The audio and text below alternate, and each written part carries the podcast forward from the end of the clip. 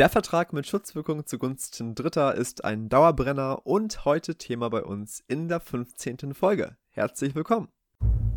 Juracast, der Podcast mit aktuellen Urteilen für dein Examen. Herzlich willkommen zu der 15. Folge von Juracast. Mein Name ist Cenk, ich bin Student aus Kiel. Und bevor wir uns nächste Woche wieder dem öffentlichen Recht widmen, besprechen wir heute noch einmal ein Zivilrechtsurteil und zwar vom 7.12.2017, besprochen beispielsweise in der Life and Law März 2018. Wie in der Einleitung gerade erwähnt, geht es heute um den Vertrag mit Schutzwirkung zugunsten Dritter. Im Nachfolgenden der Einfachheit wegen VSD. Kurze Anmerkung, bevor wir in den Sachverhalt einsteigen. Da wir heute mehrere Beteiligte haben, würde ich empfehlen, den Podcast jetzt zu pausieren, Stift und Zettel zur Hand zu nehmen und im Folgenden eine Personenskizze anzufertigen. Zum Fall. Der Kläger K ist als Arbeitnehmer bei dem Abrissunternehmen U tätig. Die Firma F beauftragt das Abrissunternehmen U mit dem Abriss eines alten Industriegebäudes. Vorher allerdings, also bevor der Abriss losging, beauftragte F den Sachverständigen Gutachter G. G sollte prüfen, ob im Gebäude noch irgendwelche Gefahrenquellen vorhanden sind die während des Abrisses zu irgendwelchen Problemen führen könnten. Also ob irgendwelche gefährlichen Maschinen vorhanden sind, die man vorher rausschaffen müsste, oder zum Beispiel, ob irgendwo noch eine Tonne Ammoniak steht. Unser Gutachter G ging also in diese Fabrikhalle rein, hat sich alles angeschaut und hat dann der F, also der Firma, die das abreißen möchte, gesagt, Liebe F, alle Gefahren sind beseitigt. Keine Maschinen, keine störenden Gasrohre, keine schädlichen Substanzen, du kannst das Ding abreißen. Das hat der Gutachter der F auch entsprechend bescheinigt. Allerdings vergaß unser sachverständige Gutachter G einen gesamten Gebäudeteil, in dem zufälligerweise eine Tonne Ammoniak stand. Erst kommen, wie es kommen musste, der Arbeitgeber, unser Abrissunternehmen U, wies unseren Kläger, unseren Arbeitnehmer an, mit dem Abriss zu beginnen. Während der Abrissarbeiten wurde eine Ammoniakwolke freigesetzt, die unseren Kläger verletzte. Unser Arbeitnehmer, der Kläger, fordert nun von G, also vom vergesslichen Gutachter, einen vertraglichen Schadensersatzanspruch. Wir beschränken uns also hier im Folgenden nur auf vertragliche Ansprüche. Was ist das Problem? Die Besonderheit ist hier, dass unser Arbeitnehmer, unser Kläger, vom Gutachter Vertragliche Schadensersatzansprüche gemäß 280.1, 241.2 in Verbindung mit VSD, also durch Einbeziehung in den Vertrag zwischen F und G, geltend macht. Vorliegend kommt aber auch eine andere VSD in Betracht und zwar im Vertrag zwischen dem Arbeitgeber, dem Unternehmen U und der Firma F, die mit U ja einen Bauvertrag gemäß 650a, also ein Fall des Werkvertrags, geschlossen hat. Die Frage ist jetzt also, kann man in den Schutzbereich mehrerer Verträge einbezogen werden? Und der BGH sagt ganz klar nein, kann man nicht. Und warum nicht? Das besprechen wir jetzt. Unser Kläger K könnte nun also von dem Gutachter G einen Anspruch aus 280.1, 241.2 in Verbindung mit der VSD haben. Am Anfang bietet sich immer an, da das Institut der VSD im Gesetz nicht geregelt ist, zwei, drei Wörter zu der dogmatischen Herleitung zu verlieren. Zur Erinnerung, der BGH vertritt, dass das Institut VSD aus einer ergänzenden Vertragsauslegung folge. Andere sagen, es folgt aus 311.3. Wieder andere sagen, dass VSD auf richterlicher Rechtsfortbildung beruht was genau die dogmatische Wurzel ist, kann aber dahingestellt bleiben, da das Institut allgemein anerkannt ist. Wir brauchen als nächstes ein Schuldverhältnis und als solches kommt, mangels Vertrag zwischen K und G, ein VSD in Betracht und zwar aus dem Vertrag zwischen F und dem G, in welchen unser Kläger einbezogen sein könnte. Die Folge einer solchen Einbeziehung wäre, dass der Dritte zwar keine Primäransprüche gegen den G hat, ansonsten hätten wir nämlich einen Vertrag zugunsten Dritter, 328, sondern die Einbeziehung erfolgt nur auf Sekundärebene, sodass K dann solche Sekundäransprüche offenstehen, die ihm normalerweise als Vertragspartner offen stünden, also auch Schadensersatz. Für den Vertrag mit Schutzwirkung zugunsten Dritter brauchen wir immer vier Voraussetzungen. Leistungsnähe, Gläubigernähe, Erkennbarkeit und Schutzbedürftigkeit des Dritten. Fangen wir an mit der Leistungsnähe. Der Dritte, unser Kläger, muss mit der vertraglich geschuldeten Leistung des G bestimmungsgemäß genauso in Berührung kommen wie sein Vertragspartner F selbst. Oder mit anderen Worten, der Dritte muss genauso der Gefahr von Schutzpflichtverletzungen ausgesetzt sein wie der Vertragspartner. Das ist vorliegend relativ unstreitig. Das Gutachten, das G schuldete, war dafür bestimmt, das Gebäude wegen des bevorstehenden Abrisses auf irgendwelche Gefahren zu untersuchen. Entsprechend kommt derjenige, der das Gebäude selbst abreißt, bestimmungsgemäß mit dieser Leistung in Berührung. Für den nächsten Punkt, die Gläubigernähe, muss ein Interesse des Gläubigers bestehen, den Dritten in den Schutzbereich des Vertrages mit einzubeziehen. Damals hat die Rechtsprechung eine solche Gläubigernähe dann angenommen, wenn der Gläubiger dem Dritten aufgrund einer Rechtsbeziehung mit sogenanntem personenrechtlichen Einschlag Schutz- und Fürsorgepflichten schuldet. Sogenannte Wohl- und Weheformel. Einen solchen personenrechtlichen Einschlag hätten wir dann also etwa in Eltern-Kind-Beziehungen, da nach 1626 Absatz 1 die Eltern die Pflicht haben, für das minderjährige Kind zu sorgen. Diese Wohl- und Weheformel wurde heute nicht aufgegeben. Das heißt, wenn in der Klausurkonstellation der Dritte das minderjährige Kind ist, stellen wir weiterhin auf die Wohl- und Weheformel ab.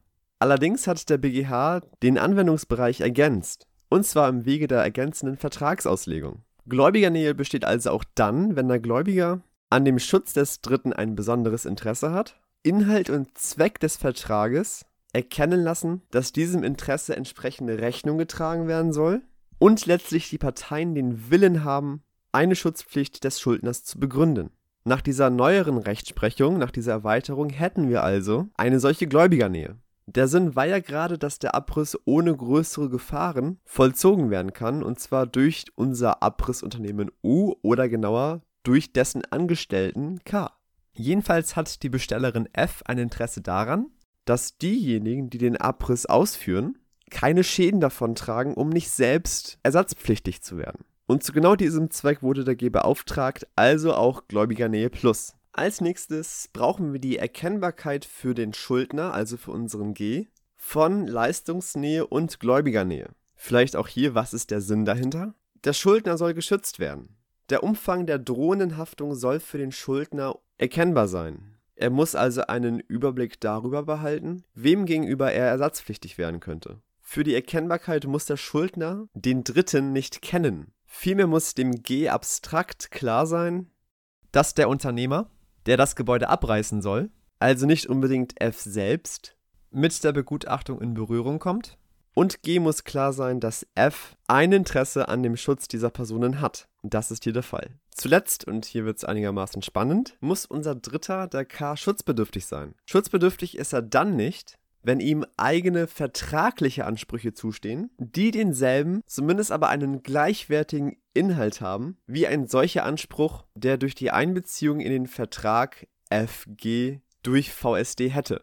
Und auch hier zum dogmatischen Verständnis. Sinn und Zweck des VSD ist es, die Schwächen des Deliktsrechts auszugleichen. Beim REP wird man das wohl regelmäßig runterbeten. Im Deliktsrecht gibt es nämlich keine Zurechnung für fremdes Verschulden nach 278. Außerdem werden beim Deliktsrecht reine Vermögensschäden nicht umfasst. Und zu guter Letzt hat 280 den Vorteil, dass nach 280.1.2 das Vertreten müssen vermutet wird. Der VSD schließt also Rechtsschutzlücken und ist also auch sinnlos, wenn es diese Rechtsschutzlücken aufgrund gleichwertiger Ansprüche nicht gibt.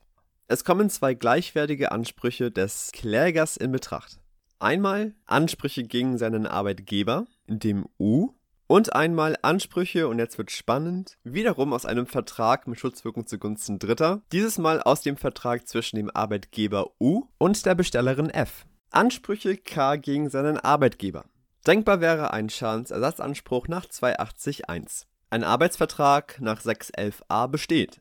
Der Arbeitgeber schuldet seinem Arbeitnehmer Fürsorge. Das ist nochmal in 618 geregelt, was eine Konkretisierung des 241 Absatz 2 darstellt. In 618 Absatz 1 steht nämlich, dass der Dienstverpflichtete, also der Arbeitnehmer, gegen Gefahr für Leben und Gesundheit so weit zu schützen ist, als die Natur der Dienstleistung es gestattet. Dazu zählt auch, dass der Arbeitnehmer nicht etwaigen Giftwolken ausgesetzt sein soll. Man wird im Ergebnis allerdings sagen müssen, dass der Arbeitgeber alles Erforderliche getan hat. Der Arbeitgeber sollte sich schon grundsätzlich darauf verlassen, dass der Besteller selbst dafür sorgt, dass seine Angestellten nicht zu Schaden kommen. Das gilt vor allem dann, wenn der Besteller selbst noch einmal Gutachten einholt. Der Arbeitgeber muss also nicht selbst noch einmal in das alte baufällige Gebäude reingehen, vor allem ja, da die Unbedenklichkeitsbescheinigung des G vorlag. Eigenes Verschulden also Minus, auch Zurechnung eines fremden Verschulden Minus, da der Arbeitgeber nicht verpflichtet ist, gesonderte Überwachungsmaßnahmen einzuleiten,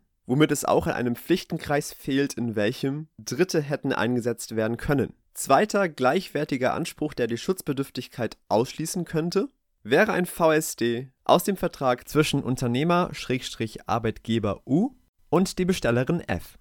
Beide schlossen einen Bauvertrag nach 650a. Und auch hier brauchen wir wieder wie oben Leistungsnähe, Gläubigernähe, Erkennbarkeit und Schutzbedürftigkeit. Leistungsnähe. Nach der ständigen Rechtsprechung des BGH trifft den Besteller die Pflicht, zumutbare Sicherungsvorkehrungen zu treffen, um den Unternehmer vor Schäden zu bewahren. Hergeleitet wird das zum Teil aus dem werkvertraglichen Treueverhältnis, zum Teil aus 618.1 analog. Schlussendlich ergibt sie das aber auch aus 241.2 Variante 2. Meistens wird sogar gerade der Arbeitnehmer den Gefahren einer Schutzpflichtverletzung in gleicher Weise ausgesetzt sein wie der Vertragspartner, der Arbeitgeber, also Leistungsnähe Plus. Auch liegt der Schutz des Arbeitnehmers im Interesse des Vertragspartners, also auch Gläubigernähe plus. Erkennbarkeit liegt auch vor. Die Voraussetzungen des VSD sind erfüllt. Arbeitnehmer K wurde in den Bauvertrag zwischen Arbeitgeber U und F einbezogen. F müsste selber seine Rücksichtnahmepflicht verletzt haben. Er selbst hat die Pflicht nicht verletzt, muss sich aber das Verschulden des G zurechnen lassen nach 278 Satz 1 Alternative 2. Warum muss sich F das Verschulden des G zurechnen lassen? Weil, wie wir gerade gesagt haben, diese besondere Schutzpflicht für den Besteller bei Werkverträgen besteht. Deutlich wird das vor allem, wenn man sich die besondere Gefahrenlage im Werkvertrag vergegenwärtigt. Angenommen, man rutscht zur Abwechslung nicht auf einem Salatblatt aus, kann einem beim Hausabreißen mehr passieren als beim Joghurt kaufen. Also auch Verschulden plus. Zwischenergebnis der Arbeitnehmer K hat gegen F einen Anspruch aus 280.1 in Verbindung mit den Grundsätzen des Vertrags mit Schutzwirkung zugunsten Dritter. Die große Frage, die wir uns jetzt stellen, ist, welche Auswirkungen hat das eigentlich für den Anspruch K gegen G aus 280 mit VSD, wenn dem K ein anderer Anspruch aus einem anderen VSD zur Verfügung steht? Eine Ansicht sagt, dass die Schutzwürdigkeit im Rahmen der VSD bezüglich des Gutachters G erhalten bleibt. Nach dieser Ansicht hat also der Kläger zwei Ansprüche aus VSD, also gegen F und gegen G, die gesamtschuldnerisch haften. Das Argument dieser Ansicht ist folgendes. Wenn G jetzt sagen kann, Moment mal, es gibt ja auch einen gleichwertigen Anspruch, und zwar aus der anderen VSD. Der K ist doch gar nicht schutzbedürftig. Es ist nicht einzusehen, warum nicht auch F dieses gleiche Argument bringen kann. Also auch hier keine Schutzbedürftigkeit, weil VSD aus Vertrag zwischen F und G. Im Ergebnis würden sich also beide Schuldner jeweils auf die fehlende Schutzwürdigkeit aufgrund des anderen VSD berufen. Jetzt kommt der BGH, der sagt, dass die Einbeziehung des K in den Vertrag zwischen dem Arbeitgeber, Schrägstrich Unternehmer, und der Bestellerin F, die Einbeziehung in den Vertrag zwischen Bestellerin F und dem Gutachter G verhindert. Der BGH sagt, dass der Arbeitnehmer des Unternehmens in gleicher Weise der Gefahr einer Schutzpflichtverletzung ausgesetzt ist wie der Arbeitgeber.